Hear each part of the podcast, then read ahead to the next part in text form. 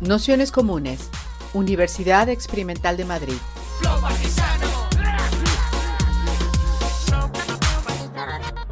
Toda la información en nuestro canal de Telegram Nociones Comunes o en nuestra web traficantes.net barra formación. Pues nada, daros la bienvenida a todas, a todos, a todos a esta tercera sesión del curso de Monique Wittig y el pensamiento heterosexual, lesbianas radicales, régimen político e identidad. Para esta tercera sesión tenemos la suerte de contar con nosotras con, con Javier Sáenz, que entre otras cosas, aparte de investigador, activista y traductor, en concreto es traductor de, de uno de los textos fundamentales de Wittig del castellano, junto con un Paco Vidarte, que es el pensamiento heterosexual, que publicaron en 2006 con Egales. Y como ya os contábamos el otro día, la idea de esta sesión es profundizar en el pensamiento de Wittig a partir de mm, bueno, de la discusión que establece con Foucault y sobre todo con Butler y, bueno, con Lauretis en cierta manera, aunque yo creo que también Carmen eh, profundizará más en eso. Así que nada, haremos como otras veces una intro de una orilla más o menos y un rato de preguntas y debates, así que muy agradecidas de tenerte aquí. Bueno, pues muchas gracias, Almudena. No sé si se oye bien así, me acerco más. ¿Se oye bien? No, no, no mucho. Vale, me voy a acercar más. Ahora igual, sí, también para... Ok. Bueno, pues nada, en primer lugar, eh, daros las gracias a, todas, a todos y todas las que habéis venido en persona y las que estáis siguiéndonos en streaming. También agradecer a Traficantes por haberme invitado a este curso tan chulo y a, Fefa Vila, que sé que ha estado detrás también eh, instigando este tipo de, cursos. Eh, bueno, yo también quería eh, reconocer a FEFA que me ha puesto lo más facilito, que es poner en relación nada más y nada menos que a Judith Butler a Monique Wittig y a Michel Foucault. O sea, una cosa pues súper sencilla que hacemos todos los días cuando nos levantamos. Pues yo igual, me pongo en relación a estas tres personas siempre antes de, ir a trabajar. Así que bueno, cuando me lo dijo, digo, pues, pues muy bien, pues muchas gracias por facilitarme el trabajo. Eh, bueno, yo quería también hacer algunos agradecimientos un poco históricos, si queréis por un lado, a, muchas lesbianas feministas que me, introdujeron al pensamiento de, de Monique Wittig, a Fefa Vila, a Carmen Romero, a Gracia Trujillo. Es decir, que bueno, valorar que, estas mujeres ya introdujeron a, a hace ya mucho tiempo y, a mí en, en gran medida me, enseñaron muchísimo. También recordar a Paco Vidarte, como no, eh, con quien tuve la suerte de poder traducir este maravilloso libro. Eh, esta idea surgió un poco eh, a partir de un curso que preparamos en la UNED, del que Paco era profesor de filosofía, como sabéis, y bueno, quería introducir el, virus marica y boyero y trans ahí en la universidad y entonces se le ocurrió organizar un curso en la universidad, en la UNED, en 2003, eh, junto, bueno, me pidió que le ayudara y lo hicimos juntos. Y bueno, veíamos que entre los materiales que dábamos al alumnado aparecía una y otra vez el pensamiento heterosexual, este libro increíble, pero que estaba sin traducir, lo cual pues era un problema porque era un libro hipercitado a nivel mundial desde el feminismo lesbiano y radical desde los años 80 y mm, curiosamente pues no estaba traducido. Habíamos traducido nosotros algún artículo, en fin, el caso es que eh, se nos ocurrió la idea de, traducirlo y bueno, Egales tuvo la valentía de llevarlo adelante y bueno, pues salió muy bien.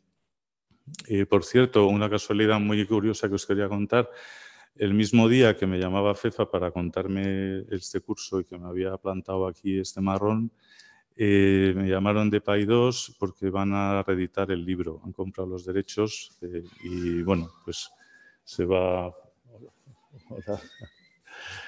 se va a reeditar, con lo cual, pues bueno, es una buena noticia que lo sepáis.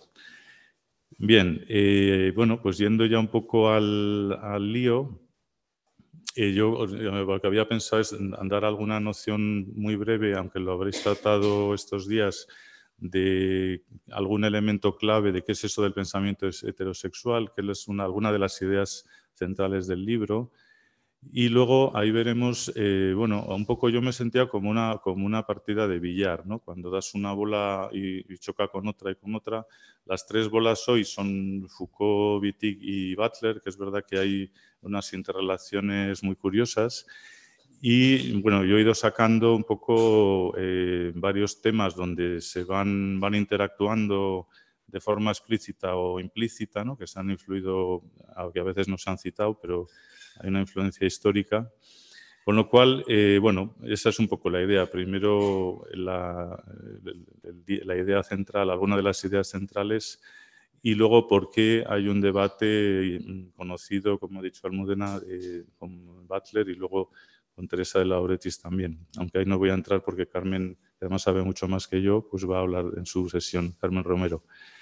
Con lo cual, eh, bueno, cuando hablamos de del pensamiento heterosexual, eh, la primera idea, una idea muy potente que, luego va a influir mucho en el feminismo y en la teoría queer, es eh, la idea de que Wittig no concibe, no está hablando de la heterosexualidad como el deseo o las relaciones sexuales entre personas de distinto sexo. Es decir, eh, ella lo que plantea en este libro es una idea muy innovadora, que es la heterosexualidad como régimen político.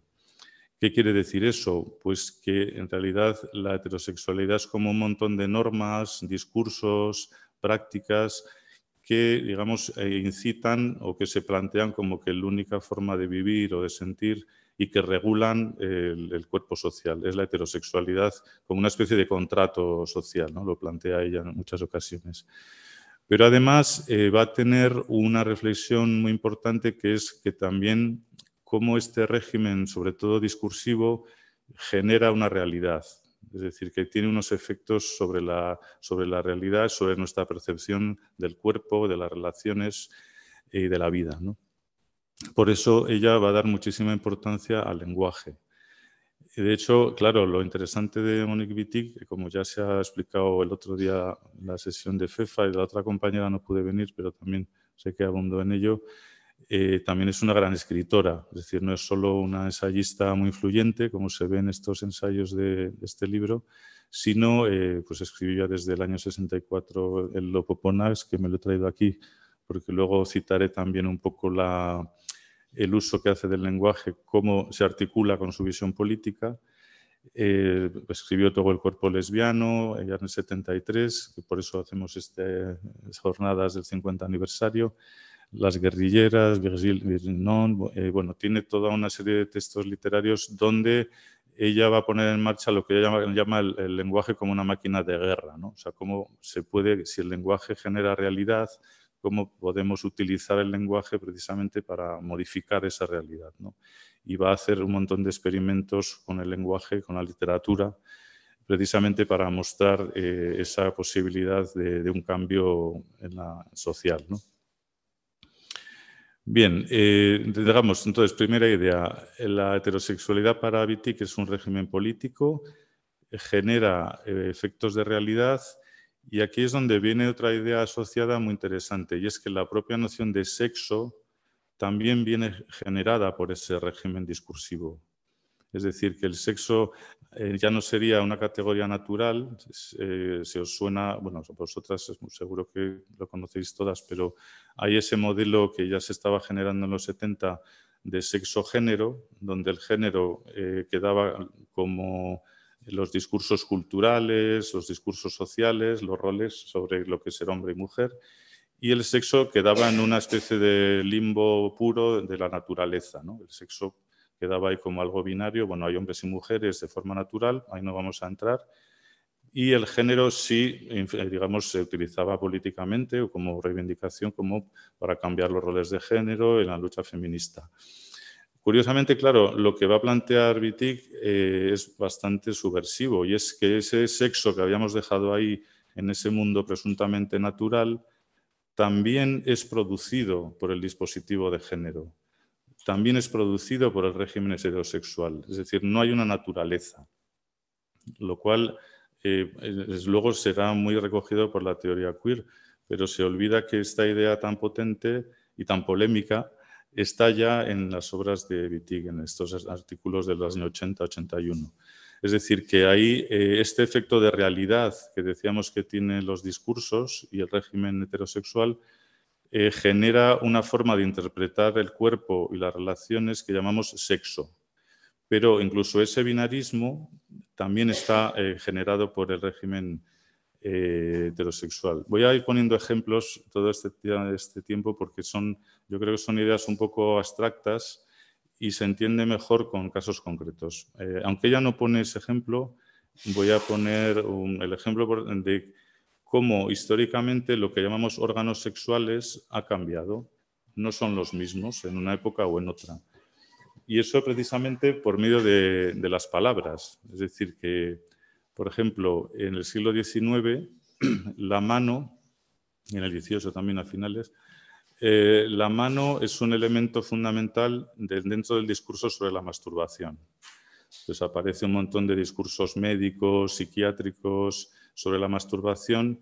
Hay una preocupación eh, clínica sobre los niños o adolescentes que se masturban y que no deberían, según ese discurso médico clínico. Y dentro de ese discurso sobre la masturbación, la mano es un órgano sexual. Es decir, los discursos ya que están eh, hablando alrededor de esa mano, digamos que recortan ese órgano y le dan una atribución sexual de manera que se, convierte en un órgano sexual realmente en ese momento. Ese es un ejemplo de cómo ciertos discursos pueden hacer que interpretemos el cuerpo como sexuado o no, o partes del cuerpo. Y lo mismo va a pasar con otros órganos. Claro, si eso lo lleváramos al pene, al clítoris, la vagina, vamos viendo que son palabras, pero que de algún modo generan realidad o recortan la realidad o recortan el cuerpo. Ese es un ejemplo un poco más concreto de lo que está hablando Wittig cuando hablamos de otra expresión que también es difícil para, incluso para mí, que es cuando hablamos de la materialidad del lenguaje. En sus textos, y lo que luego va a usar Judith Butler, se habla muy a menudo de la materialidad del lenguaje.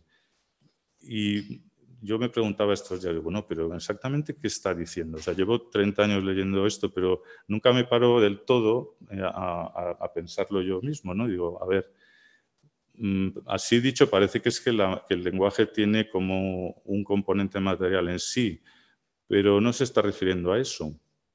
Se está refiriendo a que genera efectos de realidad, genera efectos en el mundo.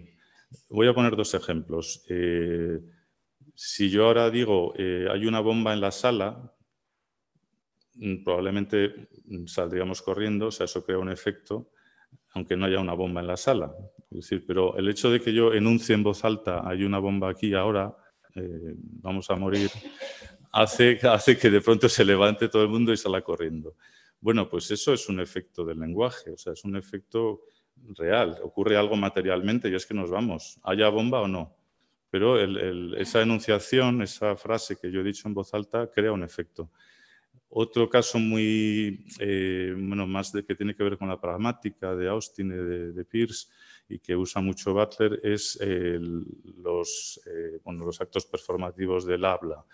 Es decir, que si hoy, por ejemplo, en cierto contexto en el que soy un cura, imagínenselo que es un poco difícil, si yo digo os declaro marido y mujer, esa declaración, esa frase en voz alta en un contexto de una iglesia y de un cura, de verdad, eh, crea el efecto de que ya estás casado. O sea, hay un efecto ya real que, es el matrimonio. O sea, se ejerce por un mero acto mm, de denunciación, digamos. A eso nos referimos cuando hablamos también de, efectos de la materialidad del lenguaje. Bueno, pues todo esto eh, lo lleva a un montón de cosas. Por ejemplo, eh, ella dice que el régimen heterosexual eh, opera de forma binaria, estableciendo binarismos, eh, hombre-mujer, hetero, gay, mm, bueno, bueno malo, arriba abajo, blanco negro, o sea, va desarrollando, va analizando ¿no? cómo, cómo está estructurado el lenguaje del régimen heterosexual, de manera que nos es imposible no pensar de esa manera. O sea, automáticamente por ejemplo, cuando ves a alguien por la calle, siempre dices, bueno, ¿este chico o chica? ¿no? Se te sale sin, casi sin que te des cuenta, estás intentando discernir en ese binarismo, que en otras culturas igual sería un poco absurdo, o con otro lenguaje no binario no se te ocurriría estar todo el tiempo intentando identificar quién si alguien es chico o chica, te daría igual, ¿no? O eh, lo mismo pues con lo de bueno malo, eh, blanco negro. De hecho, aquí hay algo que me interesa mucho, que no se suele mm, hablar de ello, pero muchas, ciertas de estas ideas las saca Wittig de Colette Guillaumin, de una antropóloga feminista que a mí me parece fantástica, que es de las, que mejor ha analizado el concepto de raza. Y Guillaumin lo, llevaba ya en los años 70 en varios textos feministas muy potentes, en el sentido de que mm, para ella la, la raza es un producto del racismo. Es decir, no es que hubiera razas humanas ah, previas, ¿no? Pues blancos, negros, eh, gitanos, etcétera, sino que aparece con, el colonialismo y las invasiones de América, etc., eh, aparece un racismo que marca ciertos cuerpos de ciertas maneras, como inferiores, como que no tienen alma, como que son negros, etc. Y es el discurso racista el que genera la noción de raza. Pues esa idea, que como vemos también tiene que ver con el lenguaje, ¿no? como es el sistema de opresión y sus discursos los que generan después una realidad que nos hace luego ver a la gente, ah, pues ese será negro, ese será gitano, ¿no? En realidad ha sido el, dispositivo del racismo el que ha creado esas ideas. Y de hecho, eh, bueno, ya vemos luego que el concepto de raza no, no se sostenía, ¿no? Pero Guillaume fue de las primeras en hacer un, un, análisis del racismo muy histórico y muy lingüístico, en el sentido de... Entonces Wittig reconoce, porque trabajaba de hecho con ella en los 70, reconoce esa herencia de Guillaume que ya me parecía importante reivindicar. De hecho, luego hablaremos del racismo más porque aparece en el libro de, de de una forma muy, muy interesante. Bueno, con esta pequeña introducción un poco de, de, para, para niñas, eh, voy a ir un poco desgranando eh, algunos puntos donde yo creo que hay elementos comunes entre Butler, Wittig y Foucault, aunque cada una a su manera, veremos también. Un elemento que lo hemos citado ya es el cuestionamiento del binarismo. Eh, aquí, mm, bueno, es curioso también el momento histórico. Eh, en Foucault publica la, historia de la sexualidad, el volumen primero, en el año 76. Y, eh, bueno, fue en, en, su momento, incluso ahora, pues un libro tremendamente influyente. Eh, incluso en la teoría queer se le utiliza mucho, aunque Foucault a mí no me parece muy queer en realidad, pero digamos que bueno, los efectos o las buenas lecturas que hicieron muchas feministas eh, le sacaron mucha, mucha influencia. Curiosamente, Wittig no, no, menciona a Foucault en estos textos, y que yo sepa nunca, pero eh, bueno, en, todo caso, lo que sí es interesante es que en esa misma época Wittig ya está haciendo sus primeros artículos políticos feministas y Foucault saca este libro que, es una bomba en términos de, la historia de la sexualidad. Entonces, lo que, lo que explica Foucault, eh, que tiene que ver con el binarismo, es para él cómo ese binarismo se establece eh, por medio de discursos médicos y clínicos, sobre todo en el siglo XIX. Él en el libro habla de lo que llama el dispositivo de sexualidad, que es precisamente eh, ese corpus, eh, digamos, de ciencias eh, sociales o ciencias de la psicología que se instauran en el siglo XIX. Y voy a poner el ejemplo más típico de que se habla de él, que es un poco el, origen del término homosexualidad y la, y la, creación del homosexual como personaje con una esencia. ¿no? Lo que él plantea eh, en este libro es eh, que, volvemos otra vez también un elemento común será el tema de los discursos, aunque Foucault en realidad tiene como dos eh, formas de trabajar. Es lo que llama prácticas discursivas y prácticas no discursivas. Las prácticas discursivas son esos textos psiquiátricos médicos que empiezan a hablar del niño masturbador, del homosexual como una figura nueva que aparece, de las diferentes perversiones sexuales. Hay un montón de textos y de eh, palabras nuevas, digamos, que, van creando pues, eh, pues eso, el perverso, el voyeur, el, tal, el fetichista, o sea, aparecen figuras, mm, palabras, digamos, que crean como categorías eh, que para ellos son enfermedades mentales, ¿no? para la psiquiatría del 19.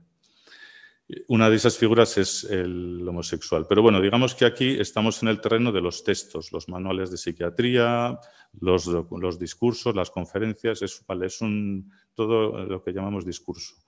Pero luego él introduce lo que llamamos prácticas no discursivas, que es, por ejemplo, la arquitectura. O sea, él se fija en el panóptico, en la estructura de las cárceles, la estructura de los monasterios, la estructura de las escuelas, la estructura topológica, quiero decir, por ejemplo, aquí pues estamos en una estructura de sillas eh, cuadriculadas, ¿no? Pues estáis en líneas, yo estoy aquí arriba con un poco más, con más poder y más visibilidad. Esa estructura aparece en los monasterios eh, en la Edad Media, dentro de la reglamentación de las horas. Bueno, va analizando eh, la arquitectura, los espacios, los cementerios, esos espacios en las autopistas donde no se puede llegar y están ahí como aislados, eh, en fin, un montón de lugares que tienen un sentido, o el panóptico también, pues como organizar una mirada total en las cárceles, en fin. Bueno, él explica los sistemas disciplinarios con esa articulación de prácticas discursivas, por ejemplo, el discurso del delincuente, con prácticas no discursivas, pues la cárcel o el panóptico, ¿no? Cómo te vigila una arquitectura hasta que te vigilas a ti mismo. Bueno, pues eh, él va a plantear que el, binarismo este de lo normal y lo patológico aparece en el siglo XIX con este tipo de, discursos médicos y psiquiátricos.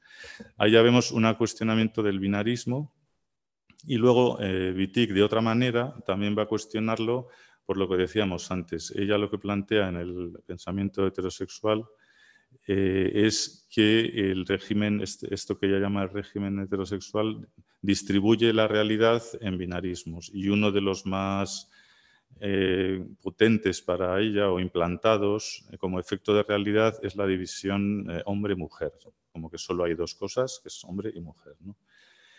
Claro, eh, lo interesante para mí de, de y que en eso se distingue mucho de Foucault y de Butler, es que ella además utiliza un pensamiento materialista histórico, que esto lo toma de Marx. Y eso es muy importante porque para ella estos dos conceptos solo existen como relación.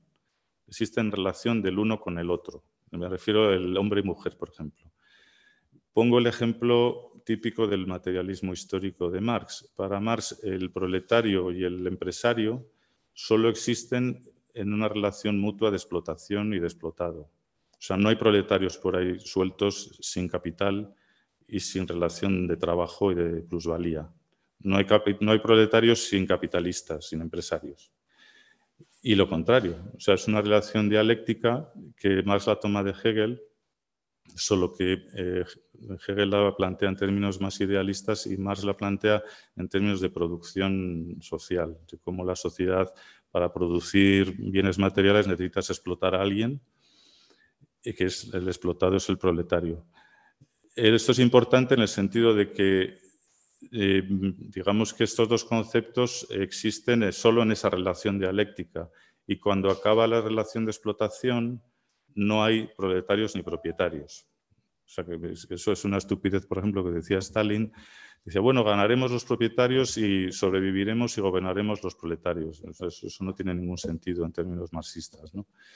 Pues ella lo va a llevar con muy buen criterio a la oposición relacional hombre-mujer.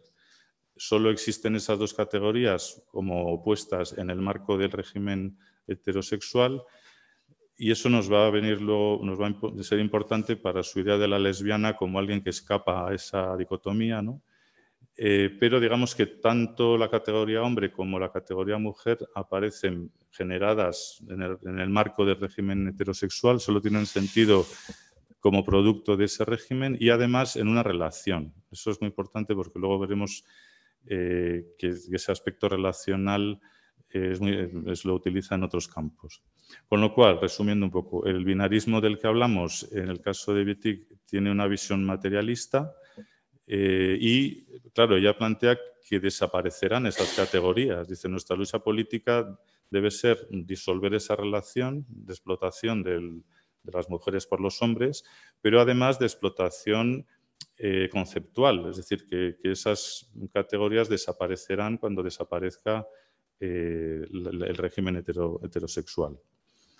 Con lo cual, claro, eso es polémico porque no habría una, mujer, ya veremos luego el debate sobre la mujer y la identidad, no habría unas mujeres o una mujer que sobrevive mm, a la explotación, sino que ella plantea que se abolirán los sexos, porque esos que llamamos sexos han sido construidos socialmente por ese efecto de realidad que crea el lenguaje.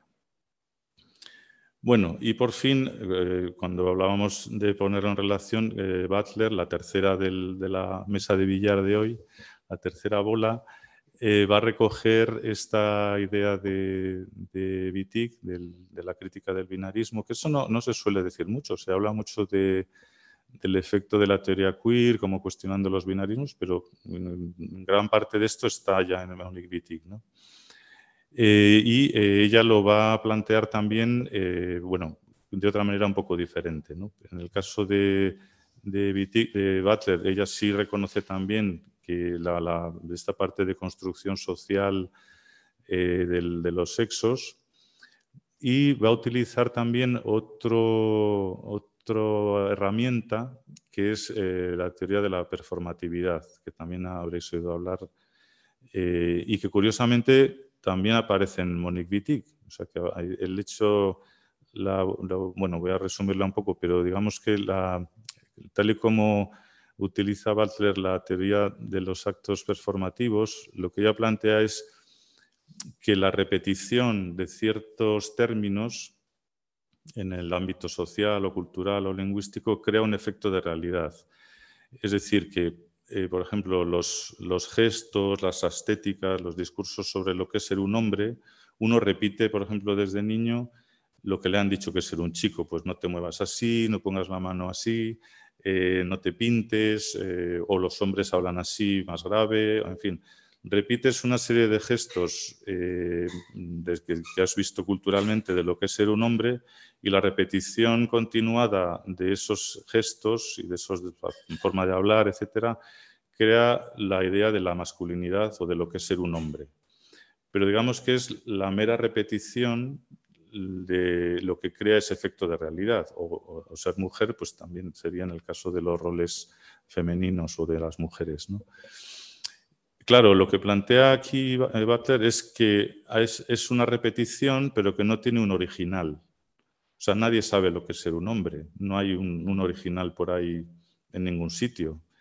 Es la repetición y la repetición de todos estos eh, gestos, palabras, lo que, lo que tienes que hacer y lo que no, pero eh, no hay un original detrás, y lo cual pues es bastante sorprendente, porque dices, bueno, entonces, ¿cómo sabemos lo que es ser un hombre ¿no? o lo que es una mujer? Pues no lo sabemos.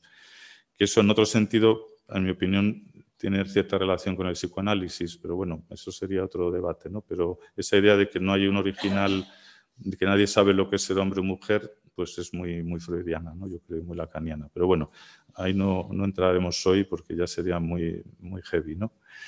Pero eh, sí es interesante, eh, por ejemplo, ella pone, bueno, no sé si es ella o, o Paco, pero bueno, alguien pone el ejemplo de la, de la firma, ¿no? Creo que es Derrida.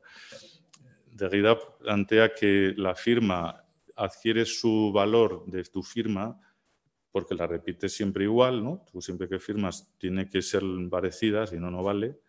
Y es el hecho de que ya la has puesto en muchos sitios y que siempre es la misma firma la que le da su valor.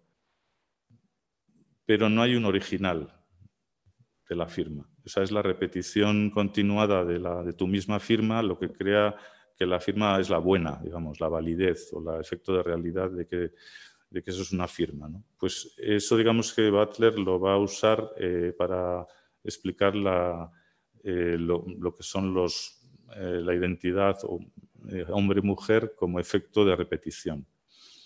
Bueno, aquí ya vemos uno de los primeros triangulis, triangulaciones ¿no? de, de estas ideas. Otro punto que quería, que creo que pone en relación a, las tres autoras es eh, la importancia del discurso y del lenguaje y su relación con el poder.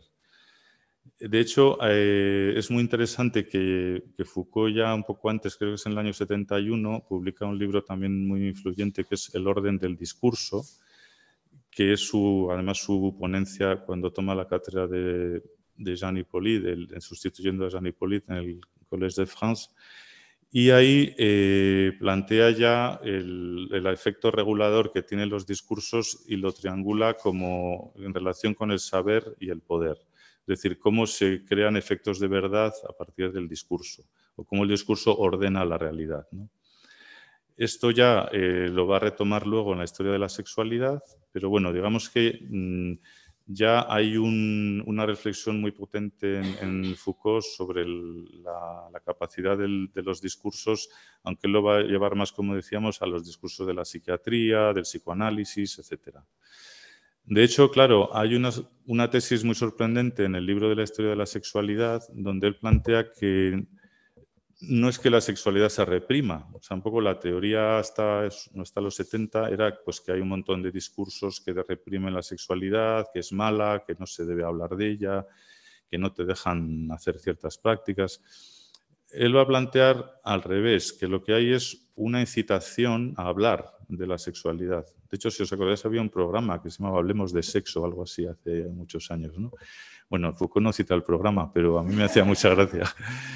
Y, lleva mucha razón. Lo que él plantea es decir, a ver, no, lo que se nos está instigando desde el 19 y desde el psicoanálisis también es una especie de confesión continua. Tienes que hablar de si te masturbas mucho poco, de con quién follas o no follas, de, de lo que sueñas eh, sexualmente, que cuentes sus sueños sexuales, que cuentes tu vida al psiquiatra sexual también.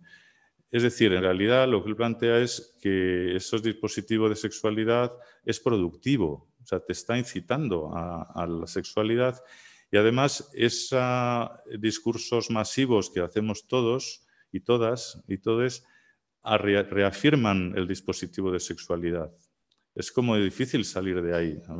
por ejemplo, lo que estamos haciendo ahora, si yo me pongo a hablar de la masturbación y de, las perversiones y tal, estoy reforzando el discurso sobre el sexo. O sea, no me puedo salir. Eh, incluso aunque yo esté criticando, de algún modo el, sexo está por aquí, ¿no? Estamos otra vez en ese marco. O sea, que hay una paradoja y que veremos, y yo no sé cómo salir, en la cual incluso la resistencia, la oposición, la crítica, Mm, da igual, seguimos hablando de sexo, que es lo que el dispositivo quiere. Por supuesto, es un dispositivo sin cabeza, o sea, no hay unos señores ahí malvados que dicen vamos a hacer que hable de sexo todo el mundo. Bueno, igual sí los curas, ¿no? Pero aparte de ellos, eh, el dispositivo para él es algo transversal que atraviesa el cuerpo social, ¿no? Desde tu médico, los compañeros del trabajo, los cotilleos, las revistas del corazón, o sea, es un montón de, de prácticas que te incitan. ¿no? Y él pone un ejemplo bastante, ah, insiste mucho en el psicoanálisis, lo compara a un dispositivo de confesión, ¿no? donde tienes que hablar y hablar y hablar, y sobre todo de sexo también. ¿no? Pero bueno, aquí vemos la lectura de, Foucault eh, es muy, muy fuerte, muy relacionada con el discurso. Y como hemos visto, eh, lo va a utilizar de otra manera, que es cómo lo que ella llama el régimen heterosexual genera estos efectos de realidad, ¿no? el, discurso. Pero también, claro, ella habla mucho del poder del lenguaje y de cómo está estructurado de ciertas formas en el, dentro del marco heterosexual o del régimen heterosexual. Es un régimen basado en un dominio o en una en una imposición de una forma de lenguaje. Por eso su lucha, digamos, una de sus luchas va a ser eh, forzar el lenguaje, usar el lenguaje, o sea, apropiarse de él con una nueva gramática, con una forma de escribir, que aquí, por ejemplo, por eso he traído los libros de ella, bueno, y también para, para defenderme un poco, ¿no? Parece que uno pone una barrera de libros y está más seguro, pero es cierto que es fantástico las reflexiones que va haciendo, ¿no? Pues, eh, por ejemplo, en el, cuerpo lesbiano va a poner una barra con el, con el, yo francés, que no es una barra de la división lacaniana ni nada de eso, es otro tipo de, ruptura del sujeto que habla. Eh, bueno, ya en el Opoponax en el 64 va a usar el on francés, es una forma impersonal que tiene el francés bastante curiosa y, todo el libro está escrito con ese se come, se llega, se bebe, se duerme, se, no hay un yo, tú, él, ¿no? es, muy, es un una pronombre además no tiene marca de género, en fin, pero para ella eso es político, o sea, es un uso literario, pero que tiene una, una traducción y una intencionalidad, ¿no?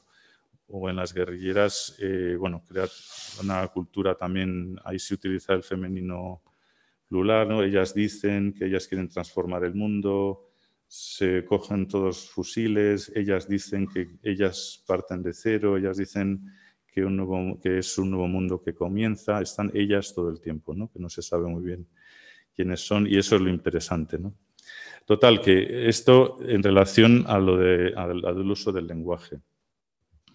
Pero claro, aquí hay un debate que es quizá lo que nos traían hoy en, el, en, el, tema, lo que pone en la página web, al menos, me lo he mirado así, va a ver de qué tenía que hablar hoy, y era precisamente un debate que hay aquí muy interesante, que es eh, vale, si discursos, estos discursos generan esta realidad, esta corporalidad, ¿hay un sujeto anterior al lenguaje? O sea, antes de la enunciación, ¿qué es un cuerpo? ¿no? Y eso se lo plantea también Butler.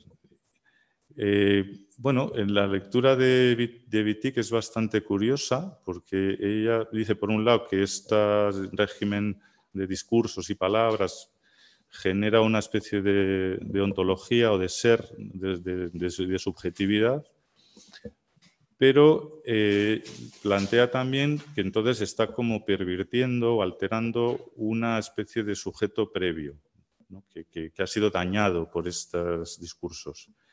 Como habría entonces, dice Butler, como una ontología de, dos niveles. ¿no? La, segunda nivel es lo que genera el discurso, crea una realidad, un ser por ahí. Y claro, como Wittig lo está dedicando, dice, y hemos dañado el ser anterior, ¿no? como un ser previo que no estaría afectado por esos discursos.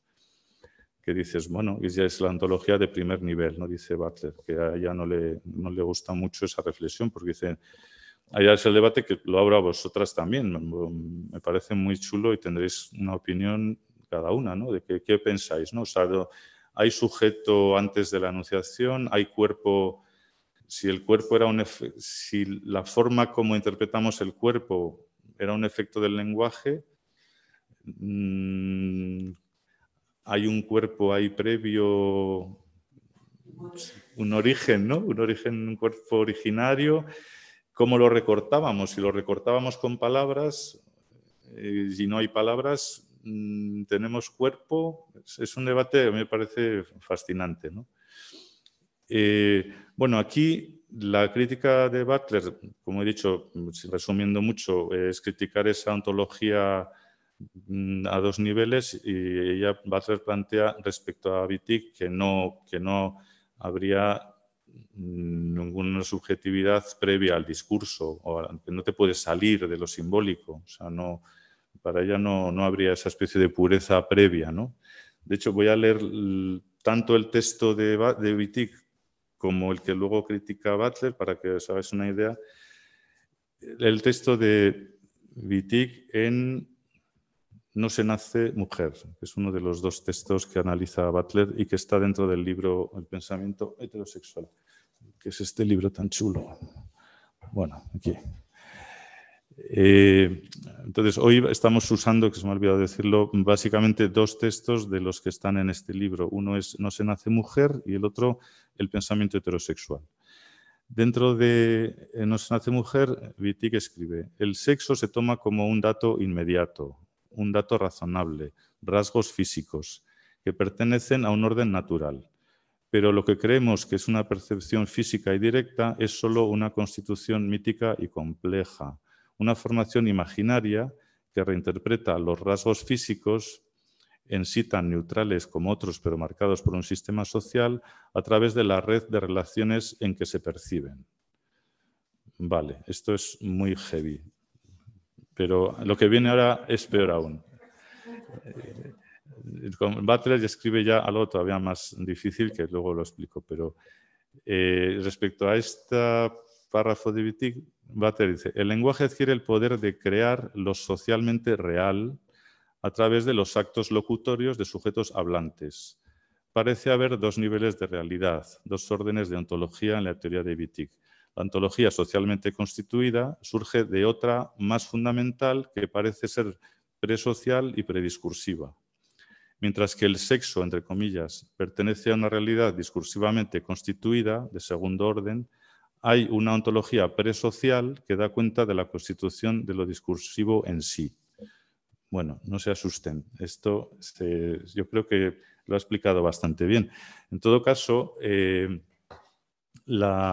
esta reflexión eh, yo creo que ha sido luego bastante bien criticada porque si se lee más con atención lo que está planteando Wittig, no es que hubiera una especie de, identidad o de realidad previa, o sea, porque ella, plantea que todas estas eh, figuras, incluso la, figura de la lesbiana, eh, lo plantea más eh, como una relación, como un concepto, como una posición estratégica, incluso lo que mencionó Fefa Vila en su primera intervención, como un sujeto cognitivo, o sea, hay una parte de, conocimiento, pero ella no está hablando de la lesbiana como eh, una persona concreta o una identidad. De hecho, eh, tengo aquí un texto también que lo, explica bastante bien. Pero digamos que eh, esta, esta posición lo dice ella así, dice, lesbiana es el único concepto, por el momento, dice, que está más allá de las categorías de sexo, mujer y hombre, porque el sujeto designado, lesbiana, no es una mujer ni económica, ni política, ni ideológicamente, puesto que lo que hace a una mujer es una relación social específica con un hombre. Ese es el aspecto relacional que decíamos antes. En todo caso, eh, bueno, ese es uno de los debates que van a estar ahí en, en, la crítica de, Butler, pero ya os, digo, yo creo que, lo que plantea Wittig es que la lesbiana es una posición de resistencia, una posición que escapa a ese sistema, pero no una identidad. O sea, no la, no la explica en ningún momento como identidad. De hecho, estaba mirando una cosa que me llamó la atención también, era en el borrador para un diccionario de las amantes, que es otro libro que escribió Wittig con Sandesai, con su compañera, yo, es como un diccionario con un montón de, palabras y de entradas, ¿no? Y dije, ay, voy a ver cómo define lesbiana, ¿no? Para, hablando de este tema de la identidad. Y lo define de una forma muy interesante. Ahora os la voy a leer. Bueno, traduzco así directamente. Lesbiana aquella que vive en un pueblo de amantes, aquella cuyo interés se dirige sobre todo hacia sus amantes, aquella que tiene un deseo violento por sus amantes, aquella que no vive en el desierto, que no está perdida. Pero si os fijáis, no dice mujer o identidad o ni nada por el estilo, está hablando de otra manera. Pues esto va a ser muy importante para eh, sobre este debate de, las esencias de los que hablábamos. Bueno, voy a seguir avanzando. Eh, precisamente sobre este tema del concepto de la lesbiana, que quería poner otra vez en relación a, las tres autoras de hoy. Eh, me he fijado que en el libro de Foucault no aparece ni una sola vez la palabra lesbiana, que es bastante sorprendente. Bueno, siendo Foucault no es tan sorprendente, pero vamos, que también era bastante poco feminista, en mi opinión. Eh, todo un libro sobre historia de la sexualidad y, no aparece. Aparece, bueno, cómo se patologiza a ciertas mujeres en el 19 y tal, pero, pero no hay. Eh, lo más conocido es eso, cómo aparece el concepto de homosexualidad en 1869, pero él lo va a vincular mucho a, a los hombres. ¿no? En cambio, eh, como hemos visto en, en Vitixi, aparece como concepto, como algo que está en una relación, como una posición. Y eh, luego Butler va a hacer una lectura mm, diferente, porque en su opinión eh, establece eh, como una forma de ella una forma de ser lesbiana, cómo debería ser una lesbiana, ¿no? Luego en un momento dado. Eh, y critica un poco la identidad fem, la identidad butch o así muy masculina. Ahí tiene una visión pues un poco tradicional, yo creo, Wittig, ¿no? Y eso a Butler no le gusta nada, claro. Entonces, lo que plantea eh, Butler es al revés. E, ella plantea que hay muchas formas de ser lesbiana y lo que llamamos la proliferación de identidades. Es decir, en vez de reducir el marco y decir, no, no, la lesbiana es esto y nada más que esto, y no es ni, tiene que ser muy masculina ni muy femenina, eso reproduce los roles de género y tal. Eh, Butler va a decir al revés, decir, bueno, no hay que prescribir qué sería una lesbiana en un sentido cerrado, sino todo lo contrario, es decir, puede haber muchísimas formas de ser lesbiana y precisamente esa proliferación de identidades rompe también el sistema. O sea, para Butler es, es, una forma potente. De hecho, pues claro, eso se ve mucho en, los, en la diversidad, lo que llamamos ahora movimientos queer, pero que ya había desde los años 70. Pues había osos, había eh, gente SM, había prácticas, relaciones butch-femme, había maricas, había las locas, había, y hay, ¿no? Es decir, sigue habiendo montones de identidades y eso mm, crea mucho malestar. De hecho, se ve así cierto molestia ¿no? en los heteros. Dice, joder, ¿cuántas letras estáis ahí con lesbiana, queer, bollo, no sé qué? Pero parad ya, ¿no? Es como que, si lo dejáramos en maricones y bolleras, parece que se quedan tranquilos, ¿no? Pero si ya les metes bollos con pluma y drag king y no sé qué, dicen, ay, no, déjame, ¿no? Bueno, pues esa proliferación eh, aparece de forma muy deliberada en, en Butler. Y de hecho, em, bueno, me he fijado también en la historia de la sexualidad sí aparece la proliferación. O sea, Foucault sí eh, no lo usa en el sentido de Butler, pero sí plantea que curiosamente lo que hacen los discursos estos patológicos que empiezan a, montarse ahí enfermedades y sujetos perversos por un tubo, eh, es bastante sorprendente. O sea, estos libros de psicopatología sexual y el libro este de Kaff Ebing de finales del 19 es un psiquiatra alemán que empieza a intentar identificar todas las prácticas de los pacientes, pero les empieza a poner nombres, claro. Entonces dice el escoptofílico, el fetichista, el voyeur, el no sé qué, no sé cuál, y proliferan un montón de categorías nuevas, el homosexual, el no sé qué que es un delirio. O sea, realmente, mm, vamos, las categorías actuales LGTBIQ son una broma al lado de, lo que monta este hombre, ¿no? Y eh, bueno, en ese sentido, para Foucault no es subversivo en sí mismo porque es patologizante, pero sí hay un efecto de proliferación bastante curioso en, las ciencias psiquiátricas. Bueno, eh, otra también leyendo otra de los textos de Butler, no, de Viti, quería leer uno que tiene mucho que ver también con la actualidad. Claro, ahora hay un debate eh, con la ley trans y todos estos discursos antitrans que han surgido en los últimos años que curiosamente eh, vuelven a intentar recuperar la idea de la mujer nacida mujer, biológicamente mujer, ¿no? como que solo eso es la mujer y tal es asombroso que este libro de hace 50, 40 años ya cuestionaba eso con muchísima inteligencia. O sea que es sorprendente lo, en fin, que es que volvamos a tener que, explicar esto. ¿no? Pero bueno, aquí sí quería eh, leer un, pequeño pasaje de, de Wittig sobre este tema de, la mujer-mujer. ¿no? Eh, al final del texto, el pensamiento heterosexual dice entre tanto, dice, los conceptos heterosexuales van siendo minados. O sea, para ella estos son conceptos heterosexuales. ¿Qué es la mujer? Pánico, zafarrancho general de la defensa activa. Francamente, es un problema que no tienen las lesbianas, por un cambio de perspectiva.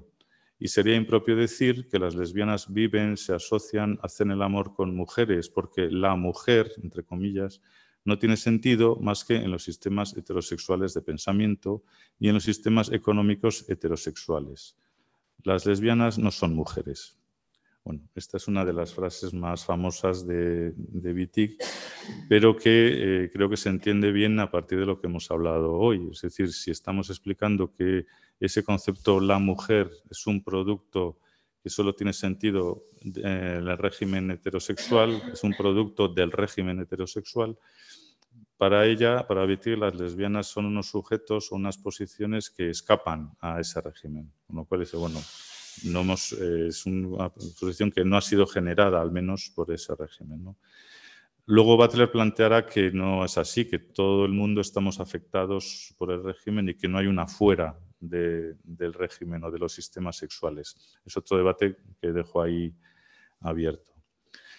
Bueno, ya para terminar, eh, sí quería hacer algunas referencias que vuelven a articular a estos tres personajes que es el tema del racismo. Eh, curiosamente, sí hay referencias muy interesantes al racismo en las tres autoras.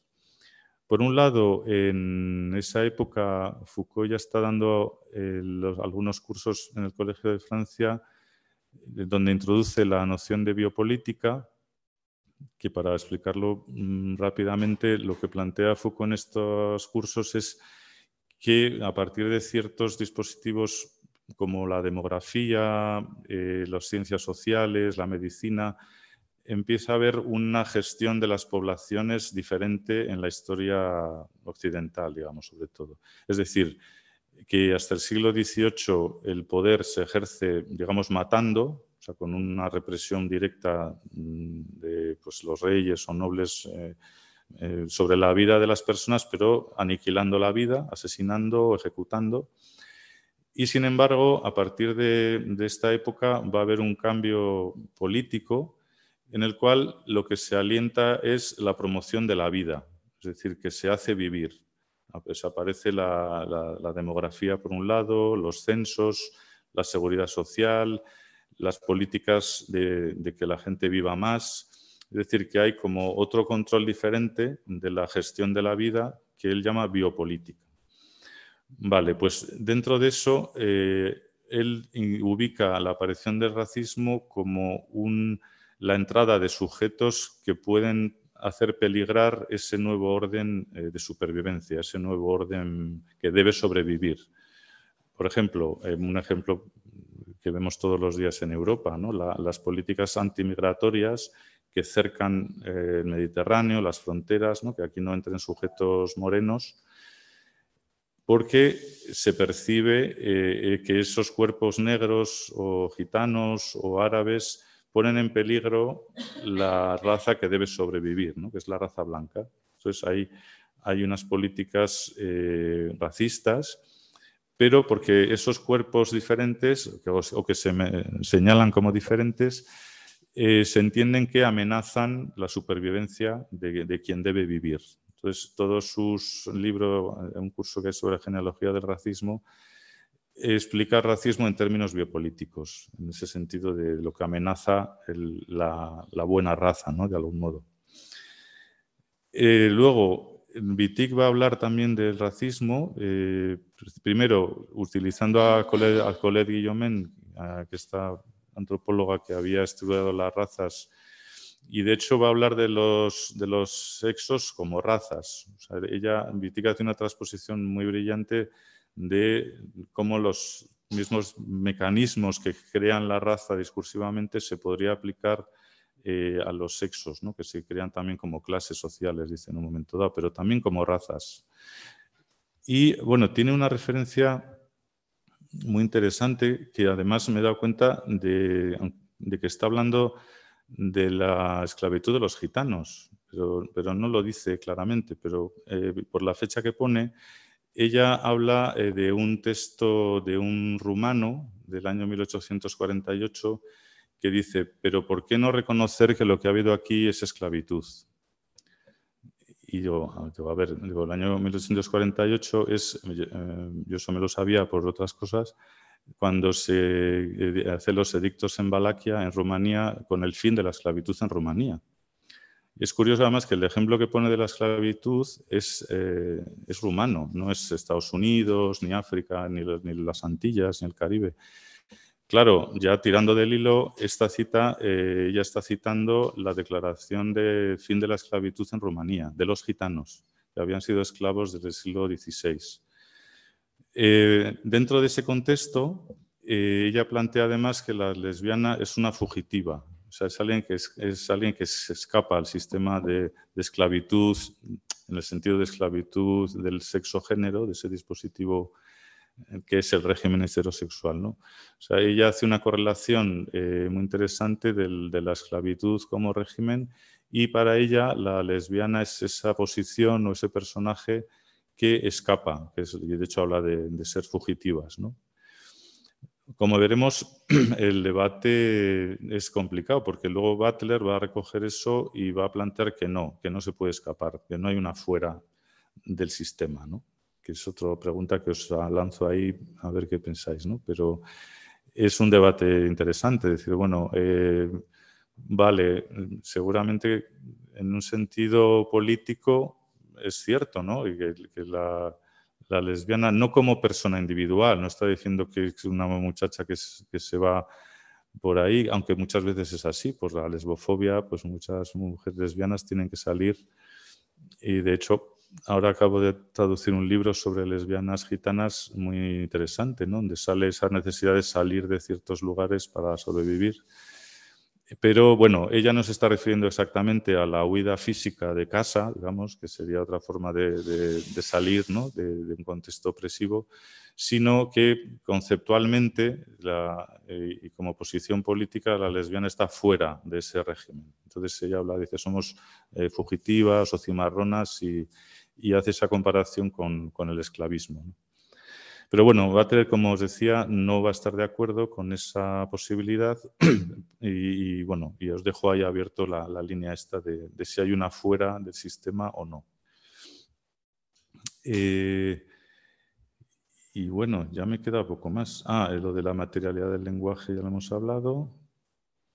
Mm, ah, bueno, y por último, sí es cierto que esto que llamamos eh, la matriz heterosexual, eh, que es mm, este sistema por un lado, Foucault sí lo, desarrolla como parte de esos sistemas del 19, cuando habla del origen de la homosexualidad, eh, pues sí, sí habla de que dentro de eso se, genera un, régimen de, heterosexualidad. Eh, luego, por supuesto, Wittig es la, que, la más influyente y luego Butler va a utilizar, por un lado, a, a Audre Lorde, que ya creo que es en el año 80 también eh, publica Heterosexualidad obligatoria y existencia lesbiana, que es un texto clave también. Digo, Adrián Rich, perdón, exacto, sí, sí. Adrián Rich eh, publica ya ese texto y eh, digamos que Butler lo que va a hacer es mezclar o utilizar explícitamente ambos autoras, Wittig con el pensamiento heterosexual y Rich con heterosexualidad obligatoria, para montar uno de sus digamos, puntos de análisis, que es lo que Butler va a llamar la matriz heterosexual, ¿no? que es todo ese sistema que, genera también, eh, ya lo va a usar más en, en, el, género en disputa y en cuerpos que importan, bueno, en todo el origen de lo que ahora llamamos teoría queer. ¿no? Pero bueno, yo creo que como todo esto es muy ligerito, lo voy a dejar aquí y sería quizá pues, más interesante escucharos y dialogar un poco con vosotras. Así que nada, pues muchas gracias por vuestra atención. Muchas gracias, Javier.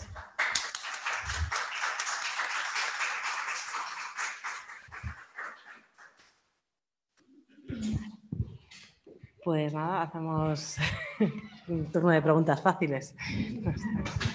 No sé si desde casa también tenéis alguna pregunta o alguna cuestión. Espera, espera, que te voy a llevar. Es que si no, desde casa.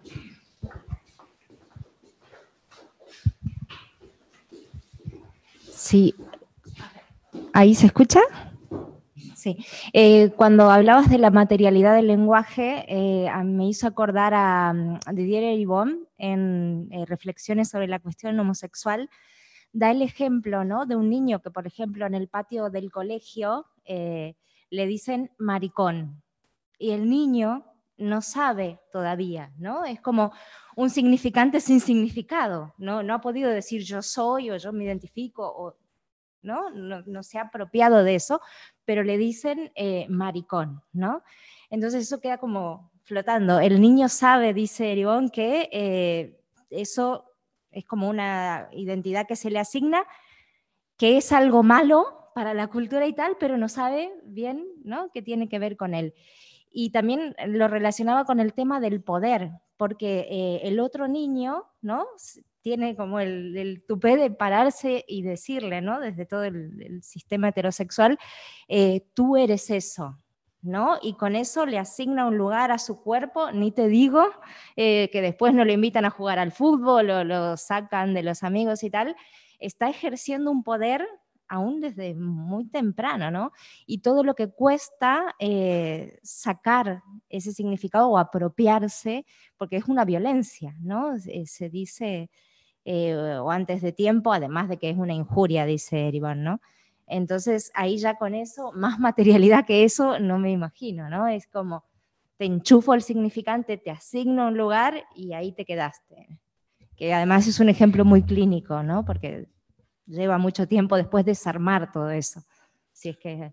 Sí, sí, te agradezco la, reflexión porque yo creo que es un buen ejemplo de, lo que hablábamos antes incluso de las identidades, ¿no? Es decir, que en el ejemplo de Ribón, cuando habla de la injuria, del insulto maricón, eh, lo interesante de ahí, como has dicho tú, es que el niño que lo recibe no sabe ni siquiera lo que es eso. O sea, eh, le llega algo agresivo, le sabe más o menos que es malo, pero, pero curiosamente genera una identidad. O sea, tú, yo también como niño, bueno, a mí por suerte no, me identificaban como niño mariquita en el cole y no recibí eh, abuso homófobo, pero algunos compañeros que sí lo, recibían. Eh, lo, curioso de eso es que mm, se te queda esa identidad, o yo incluso sin recibirlo, ya con el tiempo dices, ah, vale, pues yo debo de ser eso. O sea, dices, pero curiosamente tu identidad viene del otro, o sea, viene del insulto. Tú no, por la mañana no dices, ah, yo soy maricón y voy a desayunar y tal. No, o sea, ibas al cole, te llega del otro un insulto, de los otros, eh, y de pronto vas asimilando eh, esa identidad. Y como dices, además es, traumática. O sea, es, el efecto también de materialidad, entre comillas, no sé cómo llamarlo, pero eh, tú sabes que eso es malo, te sientes culpable, empiezas a sentirte mal, luego encima te pueden pegar físicamente, que ya es más materialidad del todo. Ubica tu cuerpo también, ¿no? Sí, Te dan huellas en, el, en la trauma mentales y huellas físicas, ¿no? pero también la identidad. O sea, hay un momento en que incorporas eso y dices, bueno, vale, pues seré marica, no sé, y ya, ya vives con eso. O sea, luego, claro, hay un uso que hacemos muchas activistas eh, en ese sentido, decir, bueno, vale, eh, me has llamado esto, eh, se ha construido todo un odio y una violencia, pues voy a apropiarme del insulto, ¿no? Y, vale, pues ya soy marica y creo una identidad marica estratégica, si quieres, o política. Pero me interesa mucho de lo que has dicho, la idea además de que, de que te venga una identidad desde fuera, a partir de, un insulto, de un, de un, acto de habla, ¿no? de lo que llamamos ahora discurso de odio también. ¿no? Pero sí, me parece que encaja muy bien con, con lo que plantea Vitic también. Elena.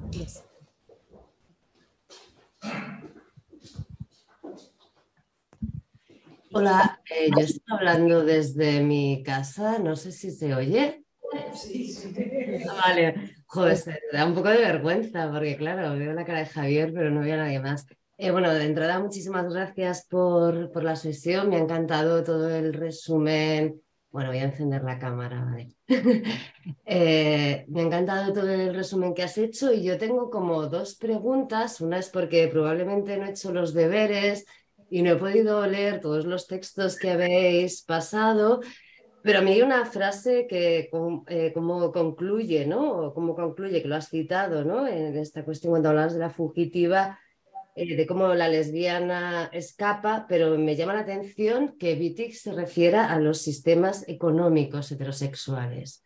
O sea, yo puedo entender esa posición política, puedo entender la posición discursiva, pero esta cuestión del sistema económico, no sé si alguien la ha retomado, o si lo toma, porque sí que es cierto que hace lo, anteriormente una referencia a la mujer, ¿no? Con una especie de intercambio, pero entiendo que está pensando igual solo en el matrimonio. Entonces, claro, me parece una frase muy provocadora, pero también muy poco realista, ¿no?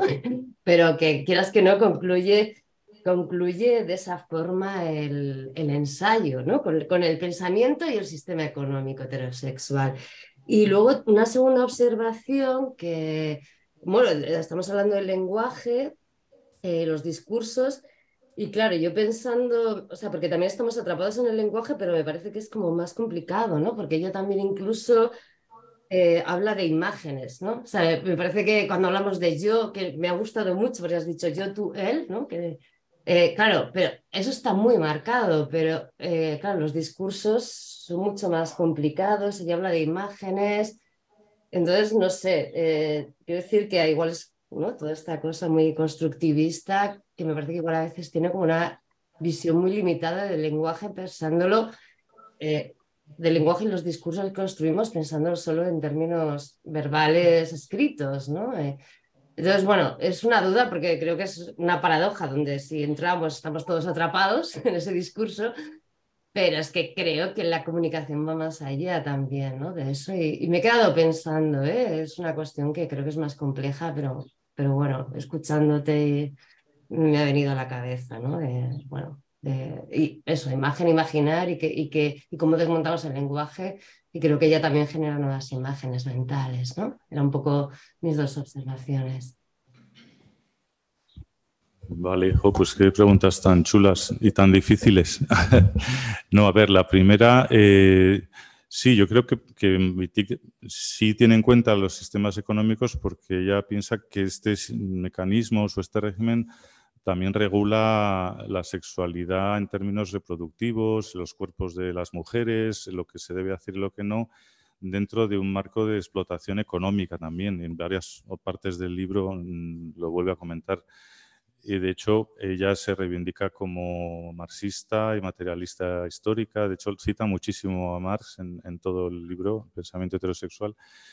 Y en ese sentido, sí, pues la retoma el tema de la organización de la familia, de Engels, eh, retoma pues cómo este sistema eh, tiene que ver con los sistemas productivos y cómo se regula la sexualidad humana en función de sistemas de explotación económica. O sea que yo creo que esa pata sí está presente y, se, y tiene mucho sentido. En, luego, por supuesto, todo el feminismo marxista ha desarrollado muy bien esto, pues Silvia Federici, otras muchas autoras, por lo cual, bueno, yo creo que, que tiene sentido cómo ella la utiliza. La segunda parte, estoy de acuerdo, yo creo que la, lo que llamamos lenguaje aunque ella no entra nada en, la parte más de imágenes, etcétera, a mí se me ocurría quizá la que mejor ha desarrollado eso es eh, Teresa de Lauretis cuando habla de tecnologías del género, o sea que ya introduce el cine, eh, la fotografía, es decir, otro tipo de lenguajes en sentido más amplio, no solo denunciación discursiva tradicional, eh, y Lauretis con su concepto de tecnologías del género va a ampliar toda esa lectura de, de a la que además valora mucho y, la, las lee muy bien, para eh, crear una, pues una epistemología mucho más potente donde incluye todas esas formas culturales ¿no? y mucho más complejas que también están construyendo el género de muchas maneras. Hola. Em, bueno, Vale. Mm, yo voy a decir probablemente una tontería, no tengo formación en filosofía, eh, pero eh, cuando hablamos de temas de identidad, eh, a, mí siempre me está circulando en la cabeza el hecho de el, el poder es el que hace la identidad y parece como que siempre lo hacemos al revés. Es decir, yo veo el poder aquí y el resto, el lenguaje, lo que sea, son instrumentos de eso. Incluso el, el heteropatriarcado es un instrumento del poder, porque el poder es como algo que es una esencia que de alguna forma nos define nuestras relaciones, nuestros parim, nos paren o como fuera, y empezamos a establecer relaciones de poder. Entonces, toda la identidad tiene un denominador común, como por decir un árbol genealógico, donde hay una cosa que se llama poder, que es una intelequia, del que sale todo, incluidos los pobres eh, heterosexuales eh, heteropatriarcales. Entonces, em, no es a la inversa. Eh, es como, no, no, no, yo no creo que me explique bien, pero es como al revés. No es que nosotros luchemos contra lo heteropatriarcal, porque, sino que el poder está en la esencia si el poder quiere crear 200 identidades, las crea. Si quiere crear una, la crea. Si quiere, eh, maneja todo porque hay una cosa que se llama poder, que es cómo nos relacionamos los, algo como darwiniano, algo como esencial, que es, lo podría identificar con la palabra poder, que es que uno está aquí y otro está aquí da igual quién esté aquí, quién esté aquí, sea mujer, hombre, marica, no sé qué, da igual, hay una relación de desigualdad y sobre eso, eh, entonces es como al revés, parece como que vamos del heteropatriarcado hacia arriba y yo creo que es al revés, ¿no? No me explico muy bien, pero no sé si simplificar en el poder de que sale la rama, sino otras dispersiones, no sé. en cualquier caso. No, gracias por la reflexión.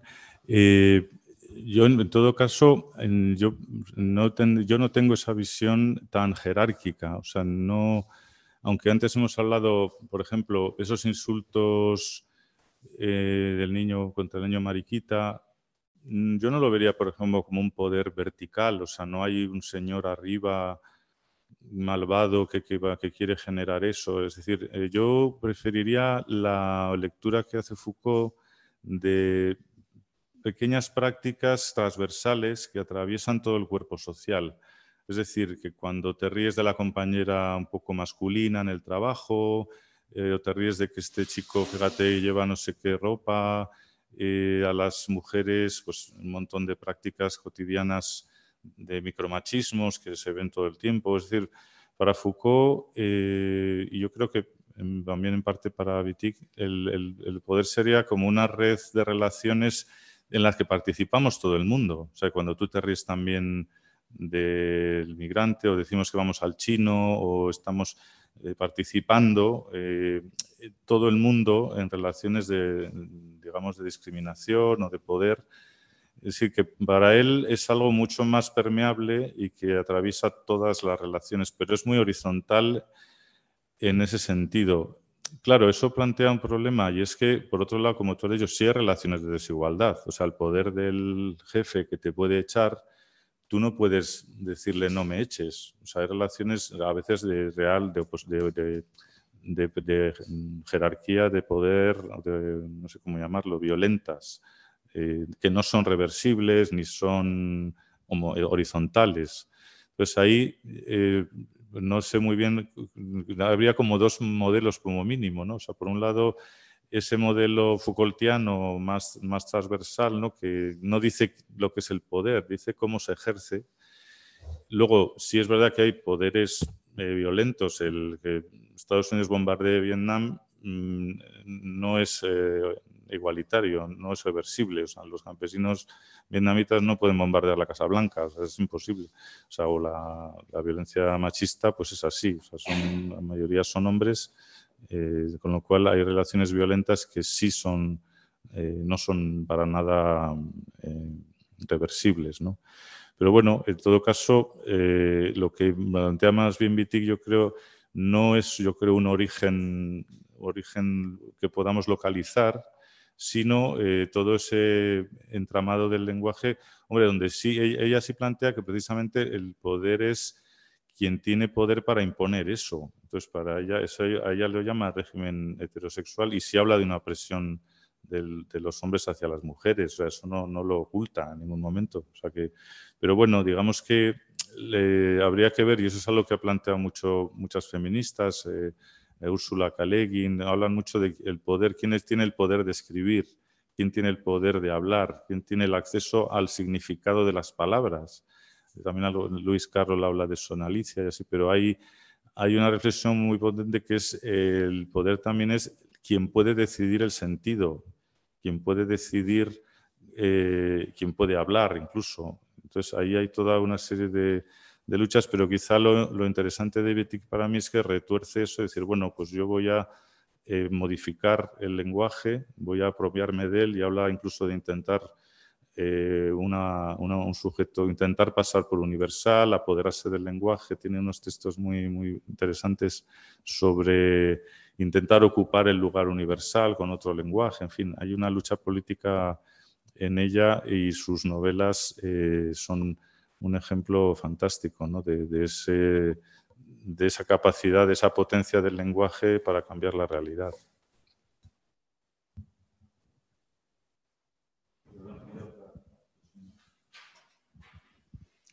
Sí, ¿no? Vale.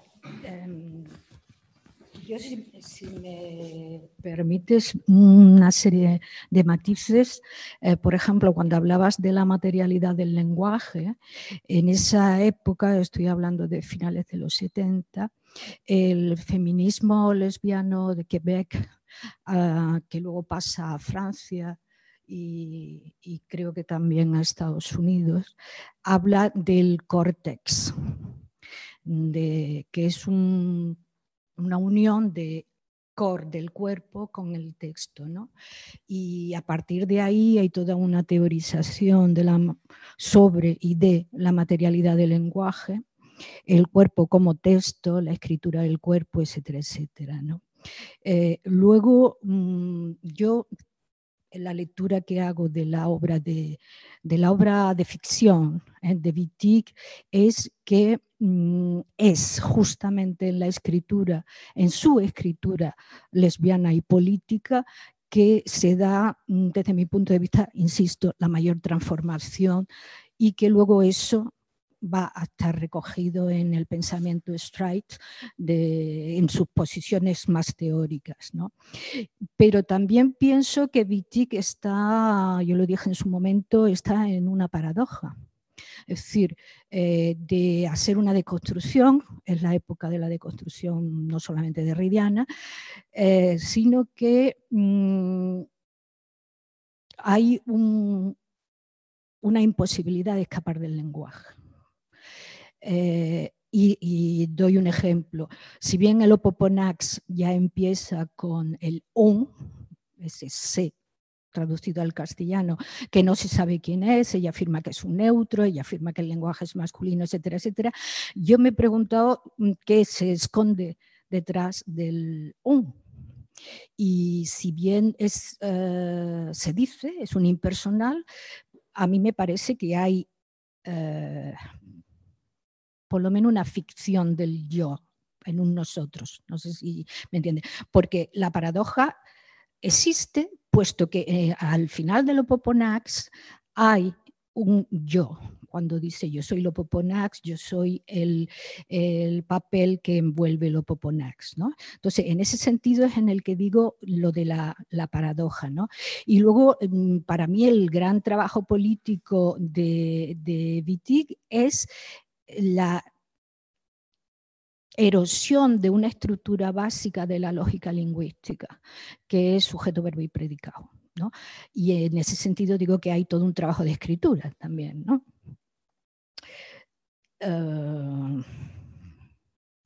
y bueno, cuando ella dice que las lesbianas están fuera del régimen heterosexual, yo creo que hay que situarlo en las grandes luchas que, que, tuvo, que se hicieron en, en el MLF francés sobre el nacionalismo lesbiano que fue lo que produjo la ruptura entre cuestión feminista, que el comité de redacción estaba Nicole y Viti y Delphi, toda esta gente. Y luego la desaparición de esta revista, un año o dos después, la va a retomar, la va a retomar la mm, Christine.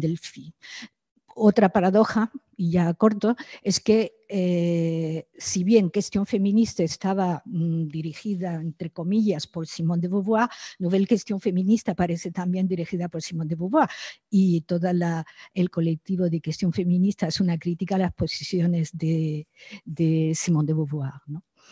Eh, bueno, ya me callo y solamente era para situar un poco esto. Bueno, te agradezco mucho la, intervención. Yo no voy a aportar mucho más porque me parece muy acertado. Eh, iba a comentar algo, pero se me ha ido. Mm, de las citas, bueno, nada, pues que gracias por la aportación. Ah, lo de la paradoja, que eh, sí estoy de acuerdo, pero creo que precisamente eh, ella, una de sus líneas, yo creo, es precisamente asumir la paradoja y vivir la paradoja. Y eso me parece muy potente en ella. Eh, hola.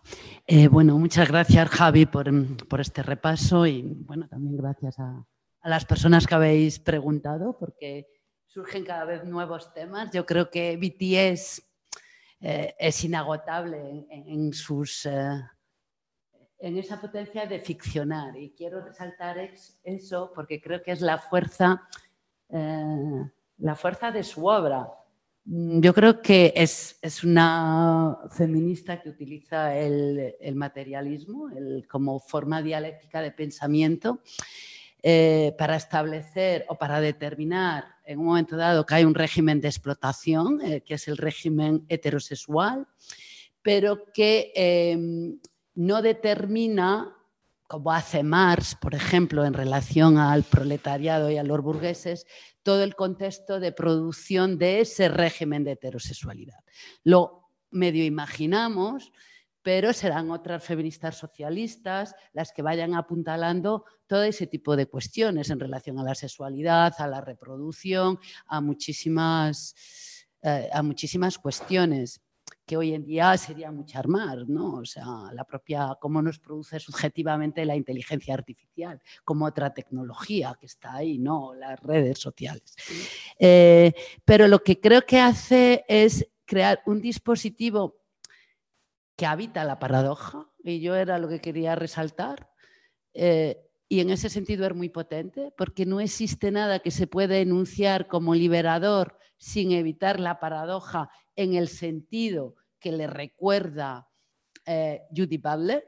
Eh, yo en eso la rescato, no hay una fuera de la producción de, ese lenguaje, pero sobre todo no no puede haber un sujeto preexistente lesbiano como principio de emancipación y como principio no marcado a la hora de establecer eh, un régimen de liberación de ese régimen heterosexual, sin ocasionar otras dicotomías, la lesbiana y las otras. A mí me encantaría, porque yo soy boyera y, creo que, que eso nos pondría en una posición altamente privilegiada históricamente.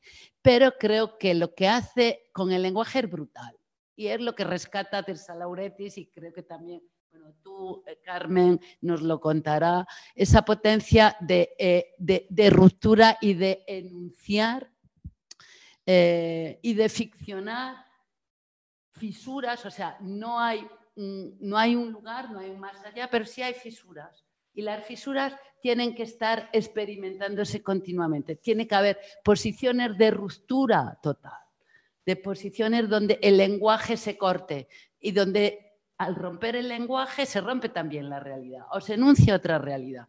Y yo creo que ahí es capaz de crear todo una ficción y una lucha con el lenguaje porque eh, ella estudió literatura, ella es poeta, ella es, es, lingüista, o sea, ella trabaja con esa materialidad. No hace la historia de la sexualidad como Foucault, no hace la historia eh, del capitalismo como sistema como hace Marx en el Capital, sino que su posición es, bueno, más me interesa, me interesa para ver cuáles son, porque me estoy peleando las posiciones em, de poder y de, esclavitud directamente que viven las mujeres y para que eh, tengo que inventarme algo y tengo que inventar algo que produzca un nuevo lenguaje. Y produce un nuevo lenguaje que da la posibilidad de que la lesbiana forme parte de ese nuevo imaginario.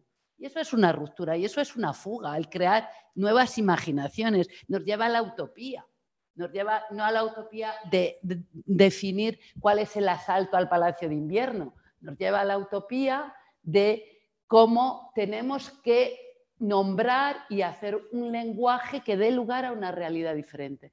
Y eso se pone a la par con el trabajo que hace Derrida en, eh, en ese momento, también Foucault, todos estos no nombran a Viti eh, porque es una tradición como silenciada también dentro del propio feminismo francés, ¿no? Pero es una utopía que recoge casualmente, y ahí enlaza con el tema del racismo, que recogen luego en Estados Unidos las chicanas.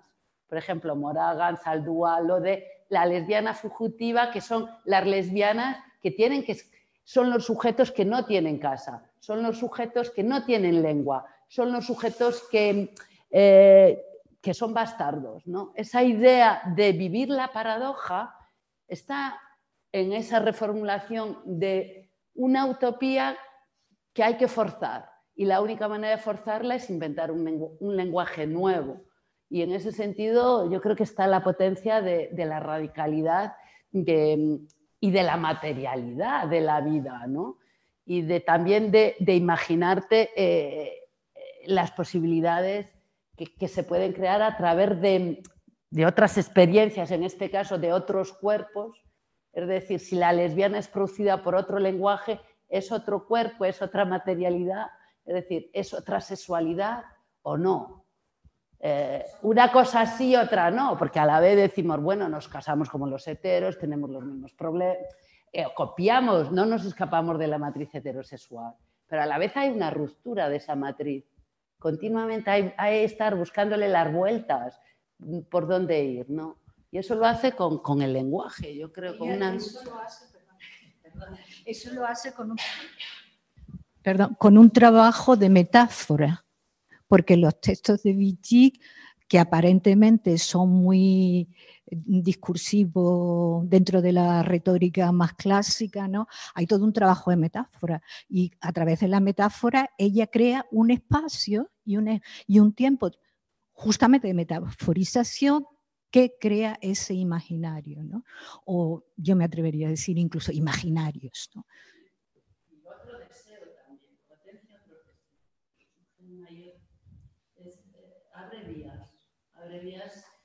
Sin solventar la gran paradoja de la materialidad de la vida, que, por muy materialista que sea, o sea, no la resuelve, pero tampoco Christine Delphine ni todas las materialistas francesas.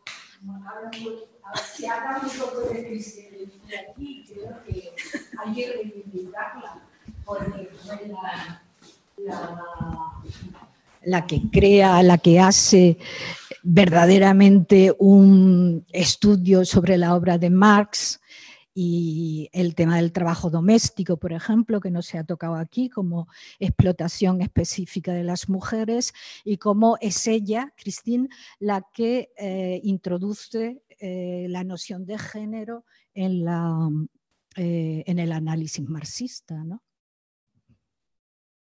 Sí. No sé, no sé, que la lesbiana que es la utopía del sujeto revolucionario feminista. Eso es, nos fuerza ahí. Y eso es, eso es muy interesante, como, como para discutir y como para experimentar también. Bueno, gracias Fefa porque es una intervención muy potente y yo creo que das en el clavo, ¿no? Eh, yo estaba pensando, eh, siguiendo tu argumento, eh, que cuando hablas de líneas de fuga, que quizás eso lo que está planteando ella es más bien cómo encontrar una salida, ¿no? O sea, salidas. Eh, hay un, un, régimen ahí eh, que se puede pensar al revés, ¿no? Como diría Deleuze, hay un gueto heterosexual y lo que necesitamos es salir, salir de diferentes maneras, buscar esas grietas que tú decías, ¿no? Pues esas prácticas lesbianas, ese lenguaje que incluso a mí me recordaba también cuando escribíais en el SD, en, la Non Grata, en la revista que hacíais en los 90, teníais ya una exploración del lenguaje diferente, había un uso del lenguaje distinto, eh, diferente, que te, daba líneas de fuga distintas. Digo, esta gente está haciendo política de otra manera, pero también la está haciendo con el lenguaje. ¿no? Con lo cual, eh, vamos, eh, totalmente de acuerdo, o sea, no poco más que decir.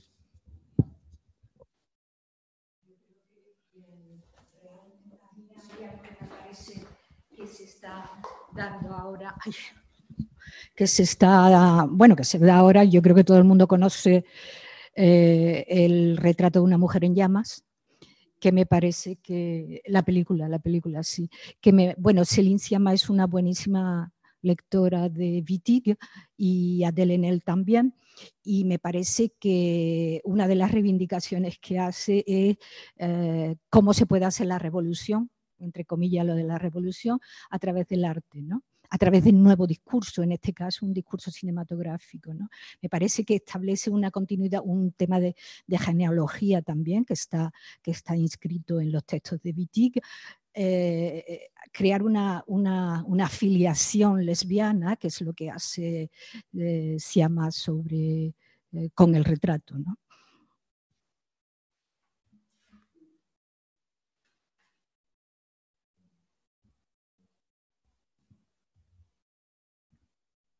Pues si no, no sé cómo lo veis. O sea, que ya... Sí. ¿Sí? Pues si os parece. Ah, espera. Ah. Vale, no, te estaba dando las gracias, luego ya, si quieres, lo, lo, lees. Pues nada, si os parece, si no hay ninguna cuestión más, lo dejaríamos aquí. Recordaros que el sábado tenemos como las jornadas durante todo el día que para quien no estéis en Madrid las grabaremos seguro, pero no es seguro que las podamos emitir en streaming. Entonces, pero las grabaremos. Para quien tengáis peques, que sepáis también que va a haber un espacio de taller eh, de dark queers para peques y también para que puedan estar por aquí al menos seguro la mañana y que también tendremos pequeños homenajes a ese movimiento LSD con, con, algunas pequeñas cositas que vamos a hacer y que nos vemos el miércoles siguiente continuando un poco con esta sesión, como comentabais, con, con la relación con Lauretis y con Carmen Romero Bachiller. Así que muchísimas gracias por haber estado, muchas gracias Javi, muchas gracias a vosotras y, y nos vemos el sábado. Gracias.